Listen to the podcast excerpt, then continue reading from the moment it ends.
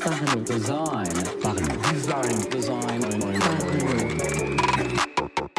Design. Saison 4 est sponsorisé par The Theory, le site des product designers. Salut, c'est Romain Panchna, bienvenue dans un nouvel épisode de Parlons Design dans lequel on va parler de comment réussir au mieux sa recherche de stage euh, dans le domaine du design, mais ça pourra bien sûr en partie s'étendre au domaine du numérique en général. Euh, je vais vous donner des petits conseils sur plein de plans. Le but, voilà, c'est un petit concentré de conseils surtout d'organisation et de mise en valeur de votre travail. Il n'y a bien sûr pas de technique magique, pas de technique absolue, c'est juste des retours d'expérience et des bonnes pratiques qui m'ont été partagées, que j'ai testées et que je souhaite vous partager aujourd'hui euh, pour que votre recherche de stage puisse se passer au mieux.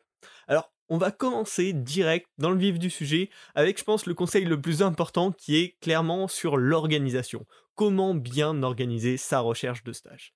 Alors, la première chose que je vous conseille absolument de faire, c'est de mettre en place un tableau de bord votre tableau de bord de la recherche de stage ou euh, d'emploi, hein, ça peut également s'appliquer.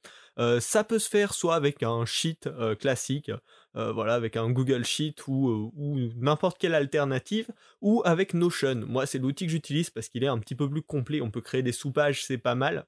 mais ça marche très bien aussi avec une sheet classique. Et donc, ça va être de faire un tableau de, un tableau de bord avec bah, à chaque fois une ligne pour chaque demande de stage que vous allez faire, où vous allez noter l'entreprise, le poste, laissez une petite case pour ajouter des commentaires pertinents, euh, voilà, des, petits ajouts euh, non prévus.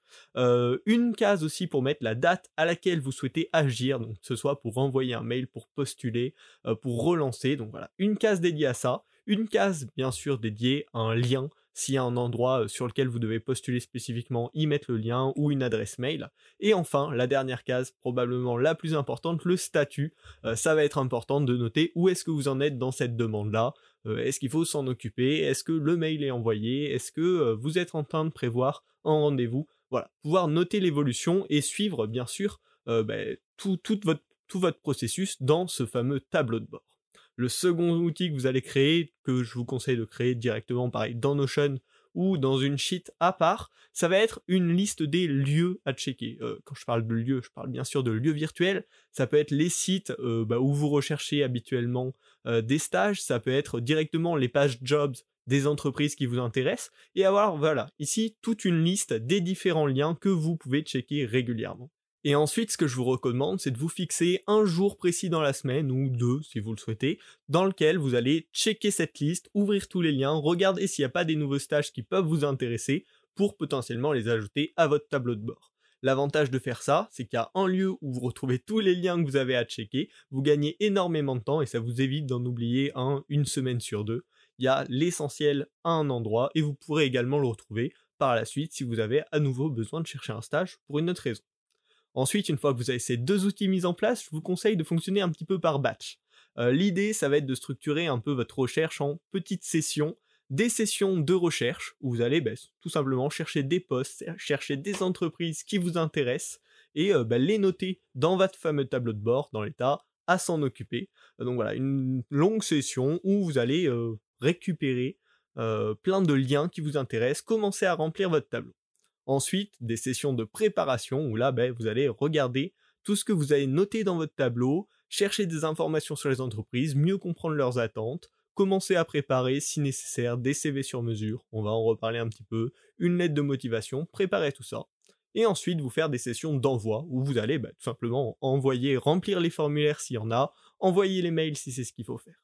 L'avantage de fonctionner comme ça, c'est que vous allez être beaucoup plus efficace dans votre utilisation du temps si vous recherchez à la fois des entreprises, que vous préparez l'envoi et que vous envoyez, ça va prendre énormément de temps, euh, ça va vachement découper votre process. Alors que si vous recherchez euh, plusieurs offres qui vous intéressent, les noter, ensuite préparer tous les envois et ensuite envoyer, vous allez gagner vachement de temps et vous serez vachement plus dans le flow à chaque fois. Ce sera beaucoup plus efficace. Donc je vous conseille vraiment de fonctionner comme ça. En matière d'organisation, c'est vraiment ce qui va vous permettre de gagner pas mal de temps, tout en restant aussi pertinent. Hein parce que j'ai des, petits conseils là-dessus, euh, mais en restant pertinent dans votre demande et en personnalisant tout ça. Parce que bien sûr, bah, l'idéal c'est de viser des entreprises qui vous intéressent avec des projets qui vous intéressent. Alors, le second conseil, euh, le second sujet en tout cas duquel je voulais vous parler, c'est le portfolio. En design ou même en développement, hein, c'est super important les projets qu'on va pouvoir montrer bah, pour démontrer tout simplement ses compétences, ses intérêts. Moi, ce que je conseille, c'est d'avoir un portfolio qui représente pas mal la personnalité, la direction que vous voulez prendre, c'est sujet à débat, mais je trouve que c'est bien parce que ça permet de laisser une empreinte un petit peu plus forte sur quelqu'un qui va visiter votre portfolio que quelque chose de très neutre, très basé sur le contenu. à voir. Ça, c'est mon petit conseil. Euh, mais clairement, c'est en fonction des personnalités, comme vous le sentez. Ce qui va être très important, par contre, c'est de, bon, bien sûr, dans votre portfolio, présenter votre projet, mais proposer une manière de les expliquer. Il faut avoir un peu plus de détails sur chaque projet. Écrire un titre, deux, trois compétences et un petit texte euh, qui explique en deux lignes ce qu'est le projet, c'est trop peu pour un recruteur. Souvent, ils vont avoir besoin de pouvoir ben, plonger un peu en détail dans le projet, comprendre mieux ce que vous avez fait, avoir un petit descriptif du processus euh, de création. Et donc c'est vachement important. Donc ça, vous pouvez soit même le mettre directement dans votre site, si votre portfolio est un site, euh, amener des liens vers une page Behance par exemple. voilà, plein de formats possibles. Mais en tout cas, c'est important de, pouvoir mener euh, vers un détail précis des projets présentés dans vos portfolios. Le deuxième petit point, ça va être d'indiquer clairement que vous recherchez un stage. Si votre portfolio est bien conçu, vous pouvez le partager sur les réseaux sociaux et potentiellement des recruteurs peuvent tomber dessus, c'est toujours intéressant. Aujourd'hui, il y a plein plein de formats qui sont disponibles pour que vous présentiez vos projets. Si vous savez développer, vous pouvez le développer. Vous pouvez utiliser des outils comme Webflow pour créer votre portfolio vous-même sans coder. Vous pouvez utiliser WordPress. On peut même faire des trucs vachement bien euh, en personnalisant un petit peu les WordPress, euh, des pages Behance, euh, même Adobe propose avec Behance de faire un mini portfolio sous forme de site, c'est vachement pratique et vachement simple à utiliser, ou tout simplement le traditionnel PDF, ça marche aussi prenez le format qui vous convient le mieux, que vous pouvez travailler le mieux pour refléter vos projets et votre personnalité. On va pouvoir passer au troisième conseil, la troisième partie qui est sur le mail, lettre de motivation. Alors la lettre de motivation, ça se perd un petit peu, mais par contre si vous faites des candidatures spontanées, il va bien falloir envoyer un mail pour proposer, en tout cas votre candidature, proposer vos services.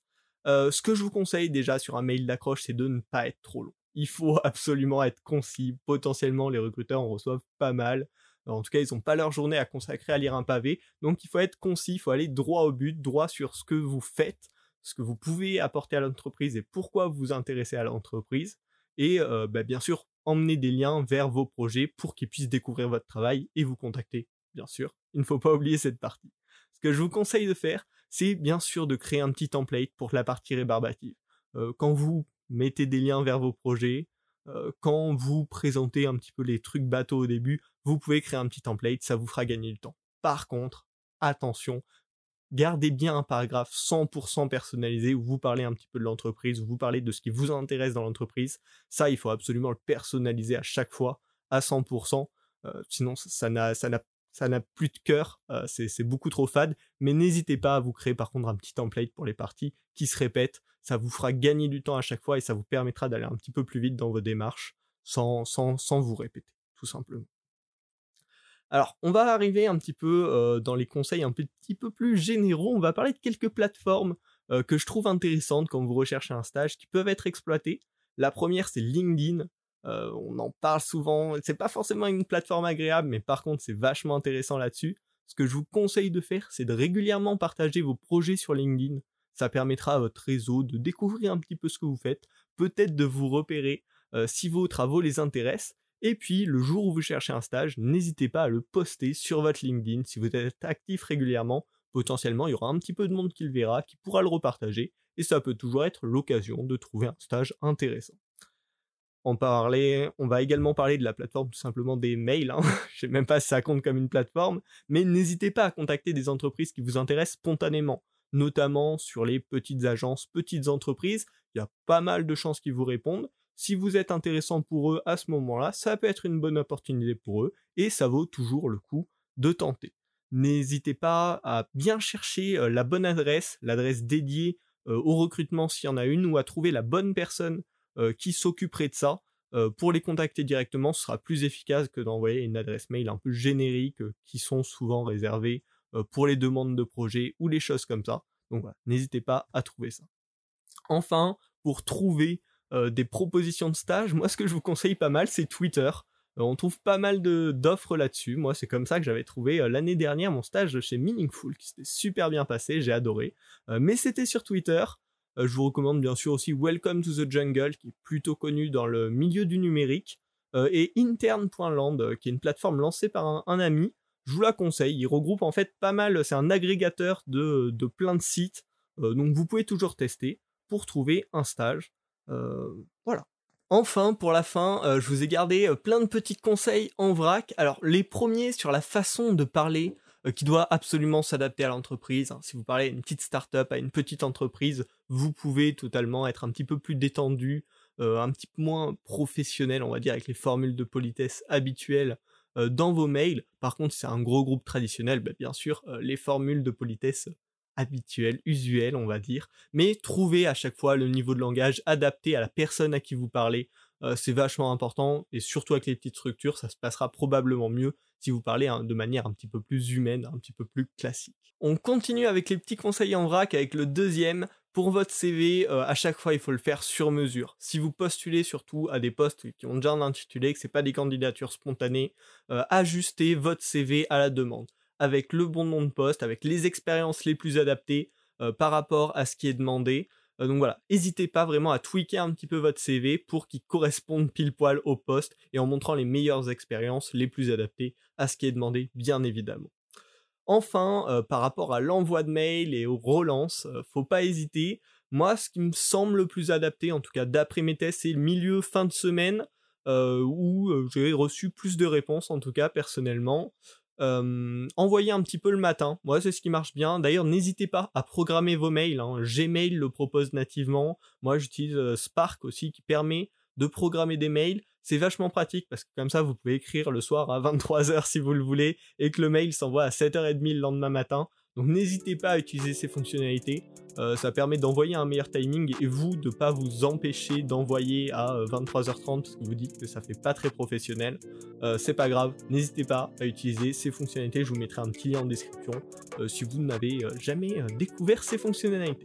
Alors j'espère que ce podcast vous aura aidé. Euh, c'est des conseils probablement imparfaits, en tout cas issus de mon expérience. J'espère que ça pourra vous apporter un petit peu d'organisation si c'est ce dont vous avez besoin, euh, une petite aide dans la création de votre portfolio. Euh, restez motivé en tout cas, montrez votre bonne humeur, vos compétences, votre envie d'apprendre et puis bon, j'ai confiance en vous, j'espère que ça se passerait bien. Euh, si ça vous a plu, si ça vous a aidé, n'hésitez pas à noter ce podcast sur la plateforme sur laquelle vous l'écoutez. Ça permet, bah, moi ça, m'aide d'avoir vos avis, ça permet de faire grandir le podcast. Donc c'est super. Et puis on se retrouve la semaine prochaine pour un nouvel épisode du podcast Parlons Design. Salut. Design. Parlons design. design.